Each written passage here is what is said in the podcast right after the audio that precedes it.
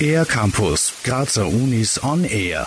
Anton Danner wollte 1917 nach der Matura in Graz studieren. Das durfte er aber nicht. Er war Italiener und die waren im Ersten Weltkrieg in Österreich nicht erwünscht. Nur eines von vielen Beispielen, die TU Graz Archivar Bernhard Reismann in seinem neuen Buch In diesen schweren Tagen, die Technische Hochschule Graz im Ersten Weltkrieg, beschreibt. Wie der Titel schon sagt, es geht wirklich um die Technische Hochschule in diesen Jahren zwischen 1914 und 1918. Es geht aber nicht um die Institution selbst, sondern hauptsächlich um die Menschen. Das heißt, wie haben die diesen Weltkrieg empfunden? Was waren die Besonderheiten und wie hat sich der Krieg auf die Hochschule ausgewirkt? Für den Zweiten Weltkrieg gibt es bereits sehr gute Werke über die österreichischen Universitäten während des Krieges. Bernhard Reismann möchte mit seinem Buch den Ersten Weltkrieg näher betrachten. Mit Fällen wie dem des Italieners Anton Danner will er dabei die Geschichte greifbar machen und die Einschränkungen, die die Studierenden damals hatten, anschaulich beschreiben. Mit Kriegsbeginn wurden von den 818 Studierenden bereits 400 eingezogen und im Endeffekt sind die Studienzahlen rapid zurückgegangen. Das heißt 1915 haben wir dann noch knapp 80 Studierende. An der TU Graz herrschte Ausnahmezustand. Die Hörsäle und teilweise auch ganze Stockwerke waren von einer Vielzahl von Soldaten belegt. Doch bei den Studierenden an der Front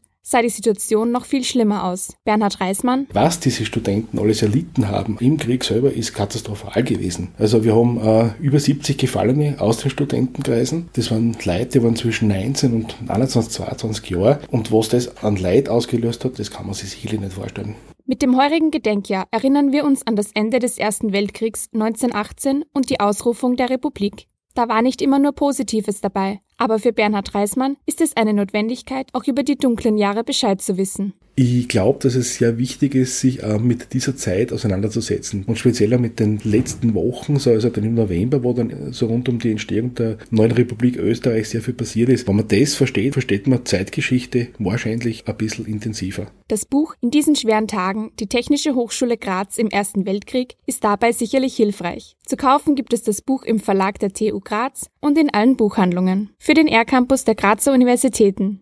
Emma Kleiss. Mehr über die Grazer Universitäten auf ercampus-graz.at